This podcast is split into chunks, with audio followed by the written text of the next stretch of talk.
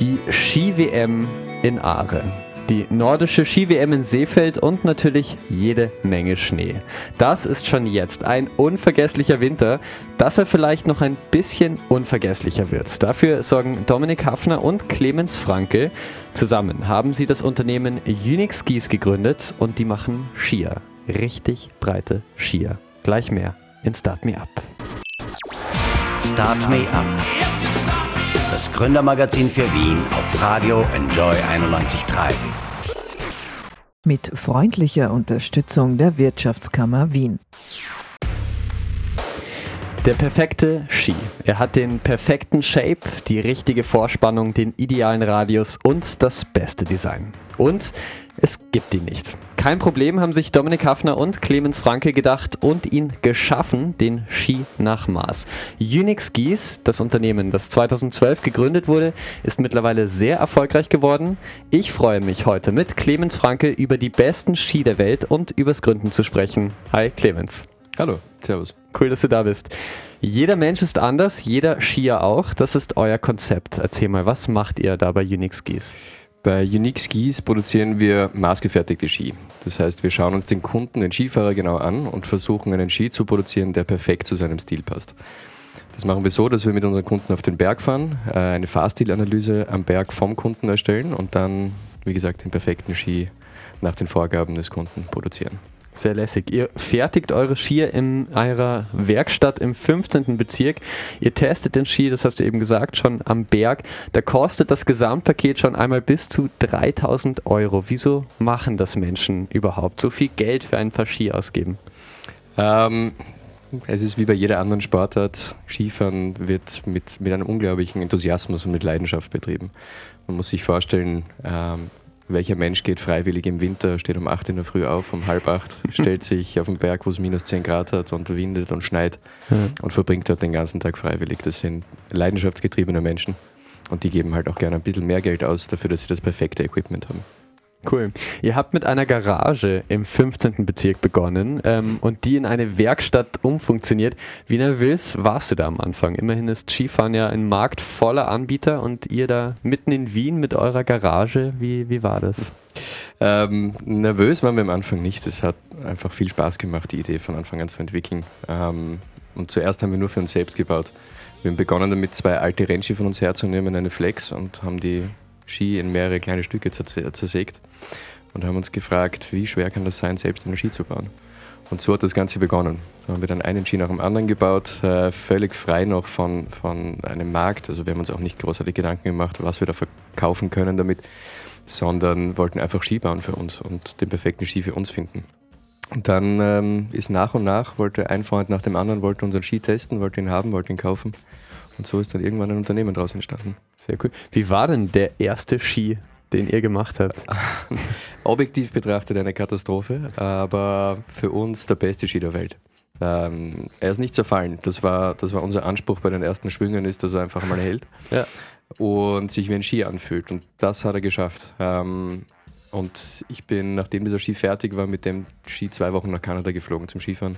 Ach was. Und ähm, hat wunderbar funktioniert. Heute sind wir ein bisschen kritischer, also heute fahren wir höchstens aus Nostalgiegründen.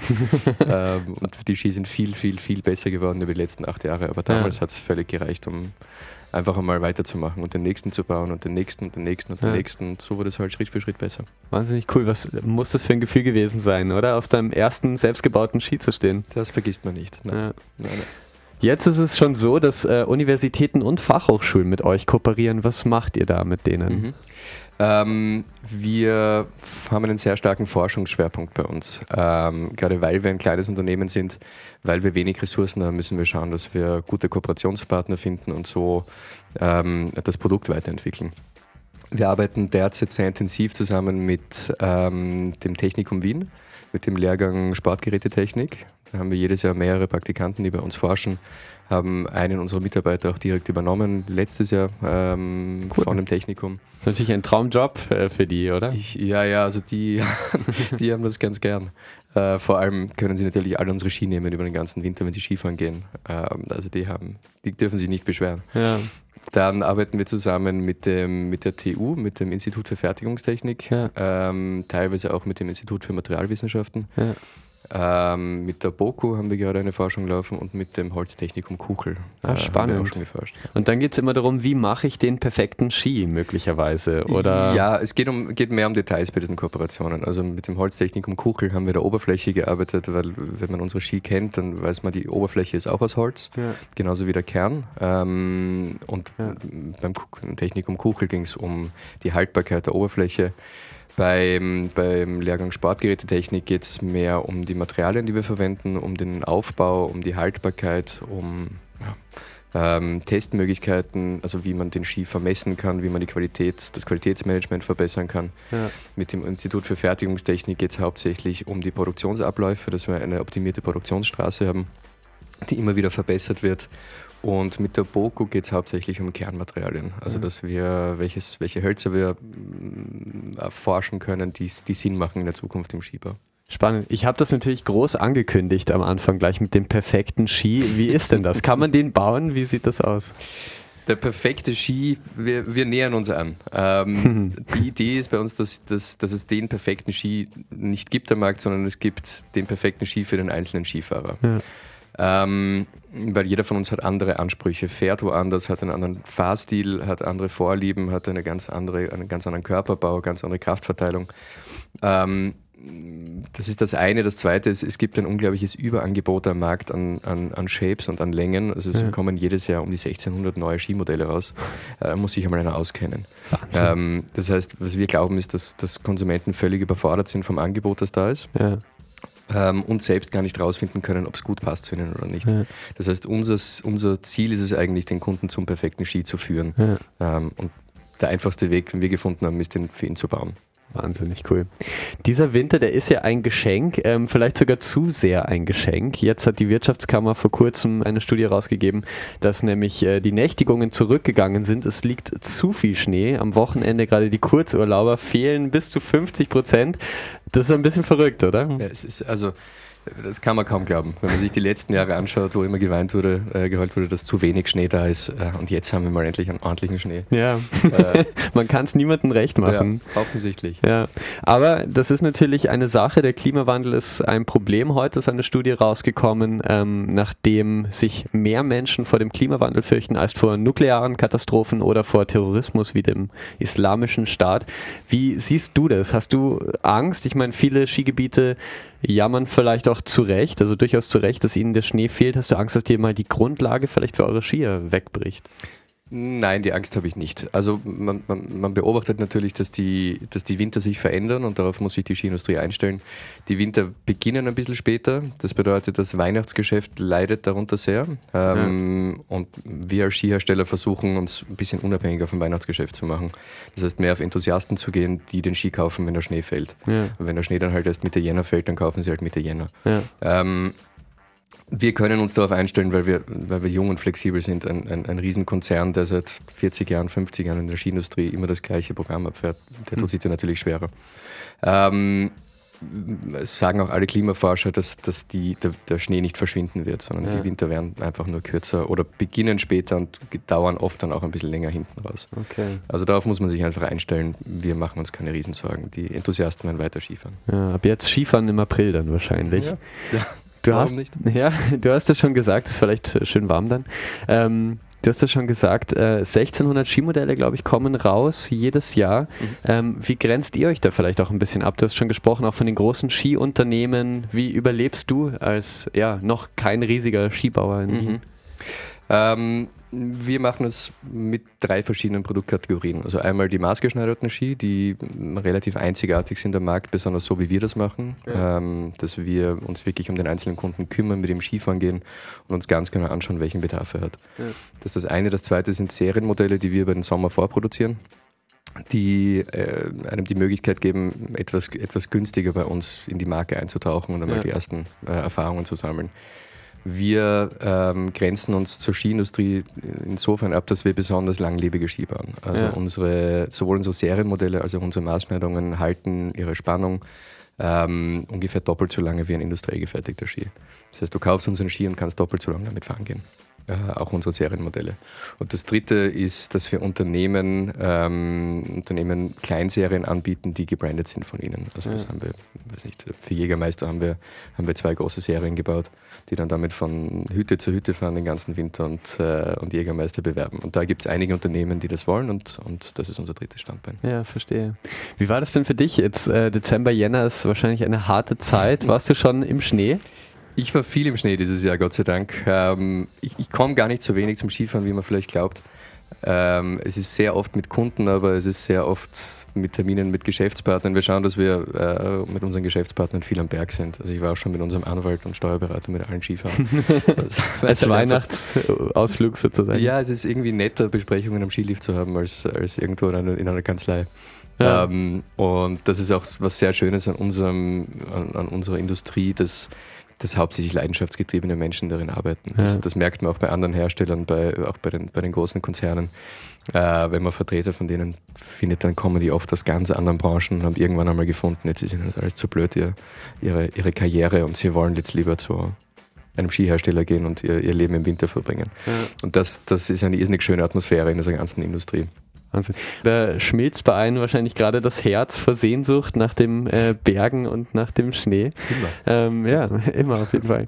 Ähm, ein aktuelles Thema, das hat äh, relativ große Wellen geschlagen. Das war ein Interview vom Schweizer Tagesanzeiger mit dem Präsidenten des Internationalen Skiverbands, das ist Gianfranco Kasper.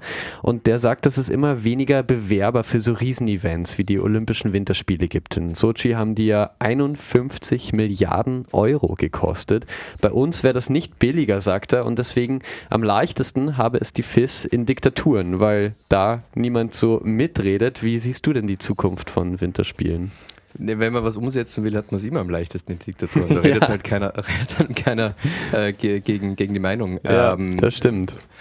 Ob es in, in, in, Österreich genauso viel kostet, eine Olympiade umzusetzen, das glaube ich nicht, weil mhm. in Sochi wurde einmal dieser ganze Ort gebaut und, und da musste erst einmal ein, ein Wintersportort hergerichtet werden und, und, und erstellt werden. Ähm, aber im Endeffekt ist es, glaube ich, im Sport weltweit so, dass der Sport gehört nicht den westlichen Staaten, der gehört der gesamten Welt. Also ja. man muss halt ab und zu auch woanders hingehen. ähm, nach, nach Südkorea zum Beispiel ähm, war das durchaus okay, dass das dort stattfindet. Da hieß es ja auch, ah, das muss mal wieder zu uns kommen und so, aber du siehst das eher. Ja, also, also ich, ich freue mich, wenn die ganze Welt Wintersport äh, affin ist. Ja. Also das muss nicht, nur, muss, muss nicht nur den Österreichern gehören, das Skifahren. Ja. Okay, vielen Dank, Clemens. Ähm, wir reisen jetzt in die verschneiten Berge und gönnen uns gedanklich ein paar sichere Schwünge im Powder. Hier ist der Soundtrack dazu, die Imagine Dragons und Natural. Und danach geht's gleich weiter und wir hören ein bisschen was zu eurer Unternehmensgeschichte und auch zum aktuellen Skiweltzirkus. Start Me Up, das Gründermagazin für Wien. Business-Tipps aus der Wirtschaft auf Radio Enjoy 91.3. Eine Hommage an echte Materialien ist das. Ich und mein Holz von den 275ern. Willkommen zurück bei Start Me Up. Weißer Makassar, indischer Apfel, Nuss oder Eiche. Ohne Holz ging es auch bei Ihnen nicht. Dominik Hafner und Clemens Frankel bauen Schier nach Maß. Und das mitten in Wien. Sie sind Flachländer und eigentlich waren sie einfach nur begeisterte Skifahrer. Mittlerweile ist ihr Unternehmen auf eine Million Euro bewertet und ihre Skier gibt es überall, wo es Berge gibt. In Österreich und in Südtirol. Bei mir zu Gast ist einer von ihnen, Clemens Frankel. Hallo. Hallo. Schön, dass du da bist.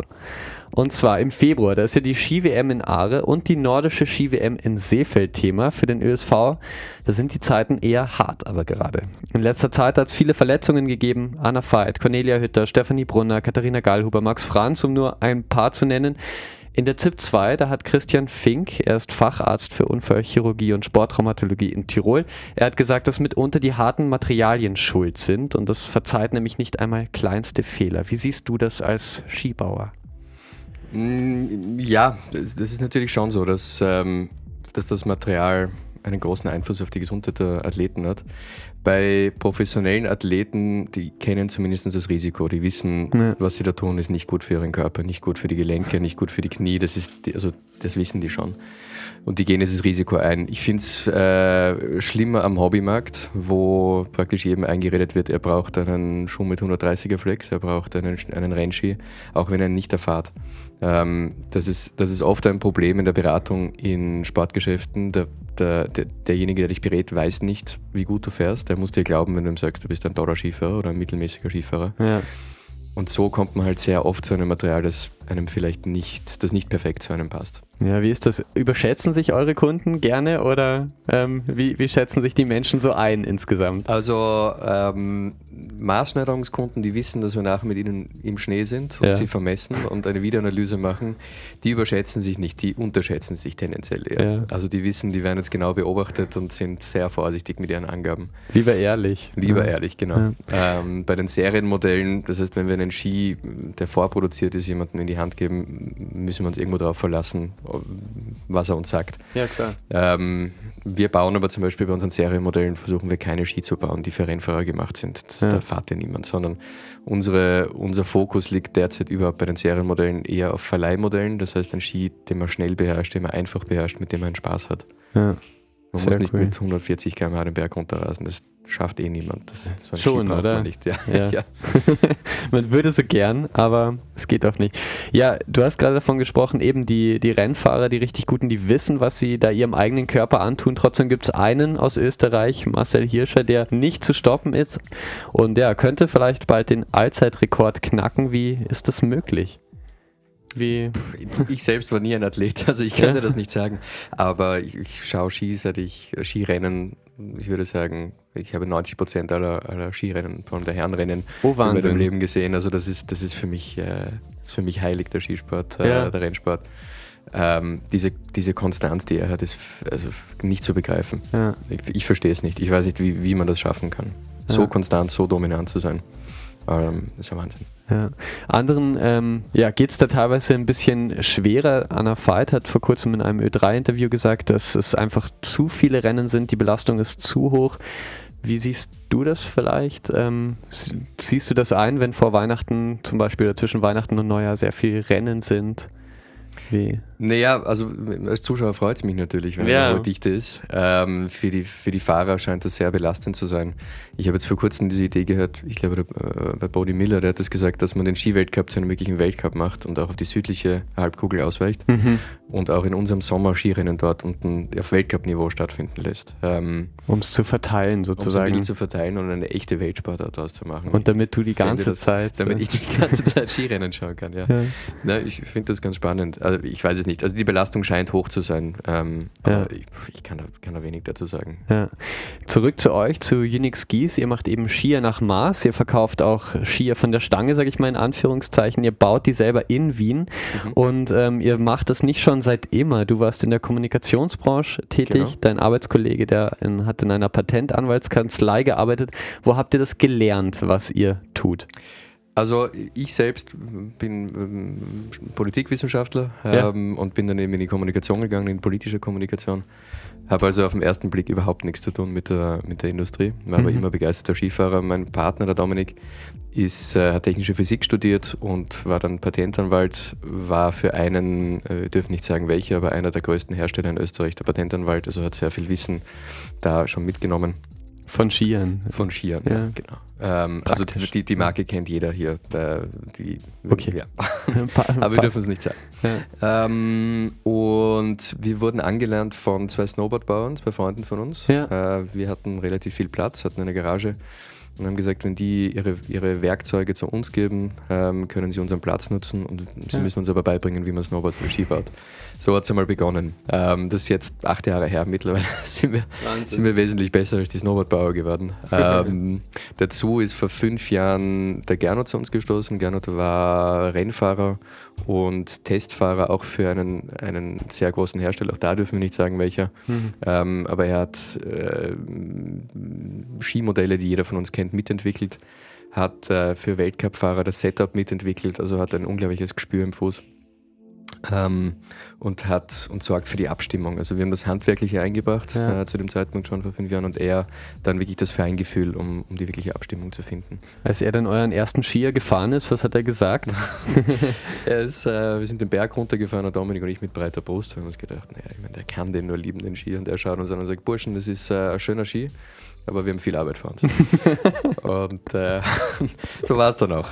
Ähm, mussten sehr, sehr viel arbeiten dran. Äh, da sind dann hunderte Prototypen äh, produziert worden mit teilweise Unterschieden im Kern von, ich weiß es nicht, 0,1 mm, 0,05 mm, die einen entscheidenden Unterschied machen, wie der Ski dann nachher wirklich funktioniert. Und so sind wir Stück zu Stück dann einfach äh, zu einem zu einem wirklich ordentlichen, qualitativ hochwertigen Produkt gekommen. Ja. Das Unternehmersein, das bringt einem ja keiner bei, ähm, sozusagen. Wie, wie war das bei euch am Anfang? Ich meine, ähm, das klingt natürlich fantastisch. Ja? Ihr habt ja diese Garage gegründet, das klingt so ein bisschen nach Microsoft, Bill Gates hat die Garage und dann da ist ein Unternehmen aufgebaut. Ähm, und jetzt seid ihr wirklich sehr erfolgreich. Also ihr habt eine hohe Unternehmensbewertung, um es einfach jetzt mal mit diesen Zahlen ja. sozusagen zu belegen. Wo seid ihr vielleicht gescheitert am Anfang auch? Ja, das hört man ja eher selten selten da irgendwie was waren. Gescheitert, ich meine, alles ist eine Herausforderung am Anfang und, und, und nichts versteht man. Ähm, ja. Wir haben nur gewusst, wir wollen diese Ski bauen und wir, wir haben da etwas, was, wo wir glauben, dass es Kunden dafür geben könnte. Viel weiter waren wir nicht. Ähm, und wir hatten das große Glück, dass uns schon jemand beigebracht hat, wie es geht. Wir hatten einen Gründercoach. Ja. Ähm, das war damals, hieß das noch Mingo, das wurde mittlerweile in die Wirtschaftsagentur integriert ähm, dann haben wir zehn Beratungsstunden von einem, von einem Unternehmer bekommen, der uns auf die erste große Förderung vorbereitet hat. Also der hat uns zumindest mal so in die richtige Richtung gestoßen. Er selbst war Jugendkaderfahrer in Niederösterreich. Ah, super. War also ein begeisterter Skifahrer, das hat auch geholfen. Und diese zehn Stunden sind dann schnell 20, 30 Stunden geworden, einfach weil er, ja. weil er das, das Projekt so cool gefunden hat. Sehr cool. Ähm, also uns wurde es gezeigt am Anfang, was, was so die ersten Schritte sind, was man tun soll. Ja. Aber dann zahlt man über viele Jahre sehr viel Lehrgeld, macht wahnsinnig viele Fehler. Ja. Ähm, wir haben das, immer, wir haben das so, immer so empfunden, dass wir zwei Schritte vor und einen Schritt zurück machen bei allem, was wir tun. Ähm, und das, was man, glaube ich, am meisten lernt, ist auch Erfolg für sich zu definieren. Ähm, wenn ich höre Unternehmensbewertung, diese Dinge, das, das ist alles schön und gut, äh, aber das ist nicht wirklich der Erfolg. Was wir ja. als Erfolg sehen, ist, wir machen das jetzt seit acht Jahren. Ja. Bei mir sind es jetzt über fünf Jahre, die ich das Vollzeit mache. Also ich kann davon leben seit ein paar Jahren. Und allein diese Demo zu kriegen, äh, das würde ich vielen jungen Unternehmern ans Herz legen. Mhm. Äh, schaut mal, dass ihr davon leben könnt. Das ist der erste große Schritt. Und dann kann man das schon irgendwo als Erfolg verbuchen. Äh, egal, wo man im Endeffekt hin will mit einem Projekt. Aber es, die Möglichkeit haben, davon zu leben, ist schon ist schon eine Leistung. Das ist wahnsinnig cool, vor allem von so etwas Schönem. Dominik und du, ihr beide, ihr kennt euch, weil eure Mütter gemeinsam ein Ferienhaus in Tirol gebaut haben. Wie ist das mit jemandem ein Unternehmen hochzuziehen, den man schon seit den Windeln kennt sozusagen? Also du sagst, dass unsere Eltern sind ewig schon befreundet. Wir, also praktisch mit meiner Geburt wurde dieses Haus in Tirol gebaut, mhm. ähm, von unseren Eltern zusammen und wir haben den oberen Stock, die, der Dominik, die Familie haben den unteren Stock. Also es war ein, ein, im Prinzip ein, ein Haus, das zwei Wohnungen drin hatte, aber sich angefühlt hat wie eine große Familie. Ja. Also äh, haben auch immer, das Haus war auch so gebaut, dass dass viele, äh, dass man viele Leute unterbringt. Also viele kleine Zimmer, wo man Stockbetten hat und Betten, die man von überall unterm Bett rausziehen kann. Und Gäste willkommen. Genau. Ja. Also es ist eine große Jugendherberge, wenn man so will. Wir, wir, wir, leben diese Tradition. Wir veranstalten jedes Jahr so ein, ein, Event, wo wir aus der ganzen Welt Freunde einladen, die ja. das Haus voll machen und wir einfach ein paar Tage Skifahren gehen. Oh, wie cool. Ähm, und mit einem Freund zu gründen, das, ist, das, das macht natürlich Sinn am Anfang, weil man kennt die Person, man weiß ungefähr, wie sie tickt.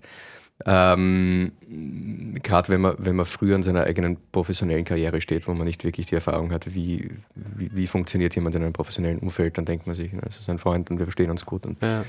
Ähm, das, ist, das ist mitunter nicht ganz leicht, weil sich die Freundschaft natürlich verändert über die Zeit, ja. ähm, wenn es zu einer, zu einer äh, Businesspartnerschaft wird. Ähm, der eine große Vorteil, den man hat, wenn man mit, mit Freunden gründet, ist, dass ein blindes Vertrauen da ist. Also ja. wir wissen, wir werden uns gegenseitig nichts Schlechtes tun. Wir werden uns nicht in den Rücken fallen, wir werden uns nicht, nicht backeln mit irgendeinem Dritten und den, und den Zweiten raus. Und das sind alles, dieses, dass dieses Grundvertrauen da ist, ist ein Riesenvorteil. Trotzdem mm, birgt das auch Schwierigkeiten. Also, äh, Klar, man ist sehr ehrlich wahrscheinlich. ja, ja, man muss, und das ist auch ganz wichtig, man muss grundehrlich zueinander sein und sich relativ hart auch die Kritik geben. Freunde halten es aus, deswegen muss man das auch machen. Ja, Ähm, aber es, es, es hat seine Vor- und seine Nachteile. Insgesamt überwiegen die Vorteile sicher. ja sehr cool. Ähm, ihr wart in der Startup-Show 2 Minuten 2 Millionen auf Puls 4. Die ist ja gerade mit der sechsten Staffel gestartet. Ihr habt damals kein Investment bekommen, aber wie war das für euch, dort zu sein? Ähm, es war eigentlich eine irrsinnig nette Erfahrung. Ähm, wir waren in diesem Studio relativ lange drinnen. Gezeigt wurden, glaube ich, im Fernsehen so um die zwölf Minuten. Wir waren aber eine gute Dreiviertelstunde da drinnen. Wahnsinn. Ähm, also vieles, was man, da passiert vieles, was man im Fernsehen dann nicht sieht. Ja. Ähm, Gespräche einfach, ähm, Genau, das um es abzuklären. Das Ganze war mehr ein, ein nettes Gespräch eigentlich zwischen den Investoren und uns. Wir waren entzückend, waren irrsinnig freundlich, haben uns, ähm, haben uns auch Tipps gegeben und haben, waren, waren involviert in dem Ganzen. Also es war eigentlich eine sehr positive Erfahrung für uns. Wir sind rausgegangen, haben damals natürlich schon gewusst, wir kriegen kein Investment, sind aber ja, relativ zufrieden und glücklich da rausgegangen, weil wir das Gefühl hatten, da haben wir jetzt viel gelernt, das war eine tolle Erfahrung. Und es wäre natürlich, äh, wird es eine unglaubliche Werbung für uns sein. Ja. Das, das war uns damals natürlich klar. Ja, das ist natürlich sehr cool. Auch, dass sie sich eine Dreiviertelstunde Zeit nehmen. Ich glaube, die drehen das in fünf, sechs Tagen, so eine ganze Staffel. Ähm, das ist natürlich dann, Ja, es ist, es Große ist Ehre ziemlich sozusagen. eng getaktet. Also Ja. man muss da zeitig in der Früh sein, den halben Tag warten, bis man dran ist. Ja. Äh, das geht wirklich Schlag auf Schlag. Ähm, ja, aber das muss natürlich so gemacht werden, dass sich das irgendwie für den Sender hinten und vorne ausgeht. ja, das stimmt. Mittlerweile habt ihr einen Investor gefunden. Sein Name ist der Öffentlichkeit nicht bekannt, aber er hat euch 200.000 Euro für 20 Prozent an Unix Skis gegeben. Wie schwer ist es? Ihr habt Unix Skis aufgebaut vom ersten Skier und dann zu sagen, ah, aber wir brauchen jemanden 20 Prozent von diesem Baby, das Mhm. gebe ich weg. Ähm, naja, wir haben, wir haben früher schon Anteile an, an Mitarbeiter abgegeben. Ähm, Ah, okay. Dann Also das, das, wir, wir haben das schon gekannt, dass, dass Anteile hergeben. das Gefühl. Das Gefühl, ja. Ähm, es ist viel weniger schwierig, als man glaubt. Ja. Äh, weil im Endeffekt freut man sich, dass jemand dieses Risiko teilen möchte mit dir, dass er an die Idee glaubt. Ja. Das ist mal irrsinnig positiv. Ähm, und und das, das gibt uns auch das Gefühl, dass, dass wir da nicht völlig, völlig verrückt sind äh, und irgendeine Idee hinterherjagen, die nichts werden kann, sondern da gibt es gescheite Menschen, die sagen, ja, das, wenn man das so und so macht, kann das, kann das funktionieren. Cool. Ja, ähm, mittlerweile, da gibt es eure Skier überall, wo es Berge gibt, in Österreich und in Südtirol. Ein ehemaliger ÖSV-Rennfahrer, der testet eure Skier. Ab 900 Euro kriegt man schon einen richtig schönen Ski bei euch. Ähm, aber wer einen Beratungsski mit, Maß, mit Maßanfertigung haben will, der darf schon mal bis zu 3000 Euro hinlegen. Ist Marcel Hirsch eigentlich Kunde bei euch? Äh, nein, ist er nicht. Okay. Okay. Was treibt einen an, der Beste sein zu wollen? Oder treibt euch das schon an? Meinst du uns jetzt oder den Ja. Marcel Für euch jetzt. Okay. Ähm, der Beste. Wir, wir haben irrsinnigen Spaß an der Sache. Wir wollen das weiterentwickeln. Wir lieben die, dieses Projekt. Mhm. Ähm, wir sehen es gedeihen und wachsen seit jetzt acht Jahren. Ähm, also es treibt uns, wir wollen nicht, nicht, nicht die Besten sein, wir wollen in unserer Nische die Besten sein. Wir Ja. wollen die besten Maßschneidungen anbieten. Ähm, mit das Schönste ist, einen fertigen Ski an einen Kunden zu übergeben. Da dieses Lächeln zu sehen, zu wissen, der fährt auf den Berg und, und liebt das. Ja. Ähm, das, ist, das ist wirklich einer der größten Antriebe für uns. Sehr cool. Danke, Clemens Franke. Wir melden uns gleich zurück bei Start Me Up und dann will ich Clemens handwerkliches Talent auf den Zahn fühlen. Was ich nämlich noch nicht gesagt habe, Clemens und ich haben eine Vorgeschichte. 2016, da haben wir in einer Challenge gegeneinander Ski gewachst und ich habe sprichwörtlich Haare lassen müssen. Heute fordere ich die Revanche. Ob Clemens das Handwerk drauf hat, das hören wir gleich. Start Me Up, das Gründermagazin für Wien. Business-Tipps aus der Wirtschaft auf Radio Enjoy 91.3. Das ist die Grammy-Gewinnerin des Jahres, könnte man sagen. Vier Grammys hat sie abgeräumt. Das war Casey Musgraves mit ihrem Lied High Horse. Ja, und ich habe es schon angekündigt. Jetzt gibt es eine kleine Challenge. Bei mir im Studio ist nämlich Clemens Franke von Unix Skis und er hat den Kochlöffel schon in der Hand. Wieso? Wir haben ein Stück Holz gebraucht. Vor uns liegt ein Snowboard mein alter Snowboard, das mit Wachs bestrichen ist. Jetzt geht es darum, ähm, möglichst diese groben Wachsflecken wegzumachen. Wer darin schneller ist, der bekommt einen Wunschsong am Schluss. Ja. Ähm, der Verlierer muss mitsingen bei Helene Fischer. Das gibt es dann auch noch. Ähm, auf jeden Fall, Clemens ist bereit, oder? Ja, ja, ja. Okay, born ready sozusagen. Ähm, es geht jetzt los. Wir schwingen uns an die Kochlöffel. Vor uns liegt dieses Board und äh, das Wachs ist schon drauf. Hier gibt es noch ein bisschen Musik dazu. Wir haben 30 Sekunden Zeit. Und Clemens, wir starten jetzt. Also hier wird ordentlich geschrubbt und gedingst. Das ist gar nicht so leicht, das wegzumachen auf dem harten Material. Aber es geht eigentlich ganz gut. Es sind so ungefähr 40 Tropfen bei jedem. Und die Zeit, die rennt natürlich. Ah, das ist schwierig. Also wirklich, das sind, die sind auch schwer verteilt, diese äh, Tropfen. Aber der Clemens, uh, ich guck darüber, da ist kaum noch Wachs drauf. Das ist natürlich schwierig, wenn man jetzt gegen einen professionellen Skibauer antritt. Ich dachte, mit dem Snowboard habe ich Vorteile. Ja, ich glaube, ich hab's. Ah, Mist! Uh, das ist bei mir. Jetzt, ver jetzt verteilen wir noch die Wachsspäne im Studio ein bisschen. Okay. Wie sieht's aus? Beim Clemens ist ja wirklich. Wow. Damit kann ich sofort auf die Piste gehen. Das ist Blüten rein sozusagen. Und bei mir, also da sieht man schon noch einige ob ihr mich gleich, äh, Helene Fischer, äh, singen hört, das schauen wir jetzt mal gleich. Clemens, herzlichen Glückwunsch auf jeden Fall. Das hast du grandios gemacht. Also deinen Rang als Skibauer äh, laufe ich dir so schnell nicht ab. Danke. Habe ja. ich mich nicht blamiert. Nein, hast dich nicht blamiert. Wie ist es? Ähm, ihr macht Skier nach Mars. Wann kommt das erste Snowboard vielleicht nach Mars? Mm, Snowboards nach Mars machen wir schon. Also Snowboards, Splitboards, ähm, alles wir können nach Maß eigentlich alles bauen, damit man den Berg runterkommt. Ähm, Serienmodelle bei Snowboards sind demnächst nicht geplant. Wahnsinn. Ist es ein großer Unterschied von Ski zu Snowboard, das äh, zu bauen?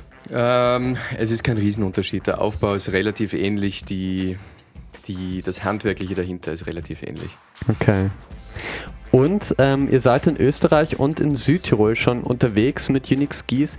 In die Schweiz soll es vielleicht auch noch gehen demnächst. Geht's nächstes Jahr. Wir, wir, wir bereiten die Schweiz gerade vor. Wir haben einen äh, Vertrieb seit diesem Jahr dort und der schaut, dass wir möglichst viele Geschäfte nächstes Jahr reinkommen. Sehr cool. Okay, also herzlichen Glückwunsch, Clemens Frankel.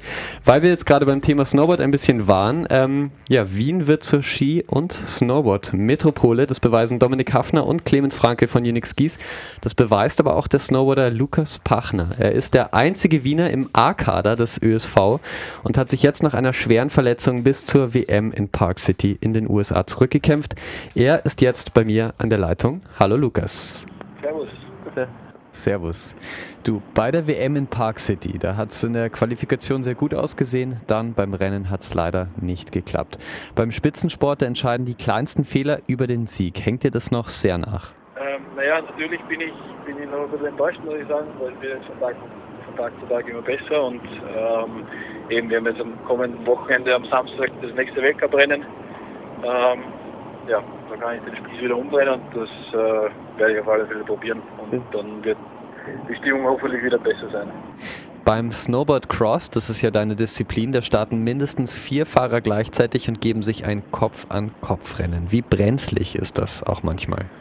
Ja, also es kann hin und wieder schon mal gut zur Sache gehen, aber prinzipiell, ja, dadurch, dass ich zu viert auf der Strecke fahren, ähm, ist natürlich Körperkontakt äh, passiert. Mhm. Stoßen, Schupfen oder so in die Richtung ist nicht erlaubt, aber prinzipiell ja, muss ich auch durchsetzen können. Das glaube ich. Lukas, du bist der einzige Wiener im A-Kader des ÖSV, so wie ich das recherchiert habe. Wie geht's dir da? Muss man sich da viel anhören als Wiener beim ÖSV? Ja, beim ÖSV ist nicht unbedingt direkt, weil den Kollegen dafür dann hin und wieder umso mehr die Sprache betrifft. Ja, mittlerweile sind wir eher auf einem guten Weg und äh, der Schnee rennt genau in die andere Richtung gut. Also von dem her passt das schon. Also meine Farbe, Teamkollegen da, wo halt dann hin und wieder Schnees austauschen und gibt dann auf jeden Fall lustige Abende. Und du bist viel an Schulen in Wien und Umgebung unterwegs, um für den Wintersport zu begeistern. Was hat denn der Wiener Nachwuchs so drauf? Ja, also da arbeite ich mit, mit Alexander Dietz viel zusammen. Ähm, der ist auch so ein der ich an dieser Stelle nochmal Danke sagen möchte. Also der hat mich da quasi zum, zum Snowboard-Probisport ge gebracht. Also wir haben uns vorher schon gekannt, äh, durch Snowboarden. Aufmerksam ist er dann bei mir äh, bei Wiener Schulmeisterschaften geworden und hat mich dann gefragt, ob ich nicht im Rennsport mehr machen möchte. Äh, wo ich im ersten Jahr mal gesagt habe, na, das war nicht. Das, das Jahr drauf hat er mich wieder gefragt und gesagt, ja, machen wir was. Und da schaue ich schon immer wieder, wenn die Zeit zulässt, dass ich mich da einbringe, bei Trainings dabei, dabei bin oder halt dann in Schulen vorbeischaue und einfach den Wintersport wieder ein bisschen näher bringe. Wo trainiert man eigentlich, wenn man für einen Wiener Skiverein fährt? Ähm, ja, das, das, hängt immer davon ab, wann man, wann man in den Schnee möchte. Oft ähm, Kitchenort, weil es einfach vom, vom Gletschergebiet her und das Näheste ist und, und das sicherste, was das betrifft. Sonst einfach äh, Snowboarden gehen. Wir haben ja heuer so einen, so einen super Winter, dass äh, auch in Niederösterreich Wien-Umgebung geht. Also, also perfekte Bedingungen für das. ja, das stimmt. Ja, eine Frage noch. Anna Veit hat äh, vor kurzem in einem Ö3-Interview gesagt, dass der Skisport mehr auf seine Athleten schauen muss. Es sind einfach zu viele Rennen. Wie ist das für dich? Wie ist dein Eindruck? Wird zu viel gefordert? Das betrifft äh, wahrscheinlich nur den alpinen Skibereich. Bei uns ist es leider nicht der Fall. Da ist auf jeden Fall Platz für mich. Wenn ich den ganzen Jänner, den ganzen Jänner stehe, quasi nicht, nicht das Rennen fahre oder keine Rennen habe, dann ist es als Profisportler oder als Athlet oder als, als Rennfahrer, wo man einfach Rennen fahren möchte, ein Drama. Das ja. ist eigentlich ganz offen und ehrlich. Das hängt halt bei uns von der FIS ab. Die sind dafür da, dass sie, dass sie einen Rennkalender auf die Beine stellen, dass sie, dass sie Standorte finden, wo man Rennen durchführen kann. Ähm, ich fühle mich nicht überfordert, ich fühle mich eher unterfordert und hätte gerne mehr Rennen, was das ist. Ähm, aber ich kann, mir, kann mir sehr gut vorstellen, wenn ich mal im Bereich, äh, wenn ich mal allein die, die Weihnachtsferien angeschaut habe, ja. die von äh, Weihnachten bis, bis, bis weiß nicht, 6. Jänner vier, fünf Rennen drinnen haben, dass, dass, dass auf der einen Seite dann irgendwie zu viel werden kann, ist auch ganz klar. Ja. Es hat alles Vor- und Nachteile. Ähm, aber prinzipiell bin ich schon der Meinung, dass ja, wenn man Rennfahrer ist, dann möchte man Rennen fahren und dann ist Rennfahren einfach was Geiles. Danke, Lukas Pachner. Wir spielen dir jetzt noch einen Song, der dich motiviert. Was begleitet dich denn so zur Zeit? Also beim Snowboard selber ich geile Musik. Da muss ich einfach was um mich herum passiert. Und ja. alles mit, mit, mit allen oder allen aufnehmen. Weil es einfach nur Helene Fischer ein Stern, der deinen Namen trägt. Ein, also. Oh, echt? Okay, ja, dann äh, soll er deinen Namen tragen. ja ja, das, das, das, das machen wir, das passt gut. Okay, ja dann ähm, danke Lukas Pachner und ganz viel Erfolg bei allen weiteren Rennen. Dankeschön. Start Me Up, das Gründermagazin für Wien. Business-Tipps aus der Wirtschaft auf Radio Enjoy 91.3. Das war im Cover Helene Fischer, ein Stern, der deinen Namen trägt. Auf Facebook seht ihr mich dann auch bald im Video, wie ich äh, meine Challenge-Schuld einlöse und das mitsinge. Jetzt sind wir aber noch einmal zurück bei Start Me Up und wir hören jetzt unseren Business Sprint. Das ist unser Fragenparcours mit Clemens Franke. Er ist heute zu Gast bei Start Me Up. Jetzt kommt der Business Sprint. Sprint. Gründer im Fragenparcours. Clemens, der perfekte Ski ist für mich. Maßgefertigt. mein Co-Gründer Dominik Hafner ist für mich. Äh, einer meiner ältesten Freunde. Was mich morgens aus dem Bett aufstehen lässt. Die Freude auf die Aufgaben, die mich erwarten. Wenn ich 10.000 Euro geschenkt bekomme. Okay, ich Helis gehen. Inspirieren tut mich am meisten. Ähm, inspirieren. Gute Antworten. Ja, ist schwierig. Ähm, skifahrerisch würde ich sagen unser Cheftester. Okay. Unix Skis wird 2020 ähm, im gesamten Alpenraum in jedem Geschäft und in jedem Verleih zu finden sein. Sehr cool. Vielen Dank Clemens, äh, schon mal so weit. Du hast die Snowboard Challenge gewonnen gegen mich, deswegen hast du noch einen Wunschsong frei. Ja. Den wollen wir gleich spielen. Was wäre das denn? Ähm, ich würde mir wünschen von Jamie and Commons Rumble and Sway. Okay, dann, dann äh, spielen wir das jetzt gleich. Und äh, davor hören wir noch einmal von LSD, Sia Diplo und Labyrinth Thunderclouds. Vielen Dank, Clemens, dass du heute da warst. Danke für die Einladung. bisschen was erzählt hast über Unix Skis, über Skier nach Mars. Über Skifahren haben wir gesprochen. Es war eine wunderschöne Sendung. Und äh, ja, damit soll sie auch cool abgeschlossen werden. Danke. Start Me Up, das Gründermagazin für Wien auf Radio Enjoy 91.3. Jeden Montag von 10 bis 11. Alle Infos unter enjoyradio.at.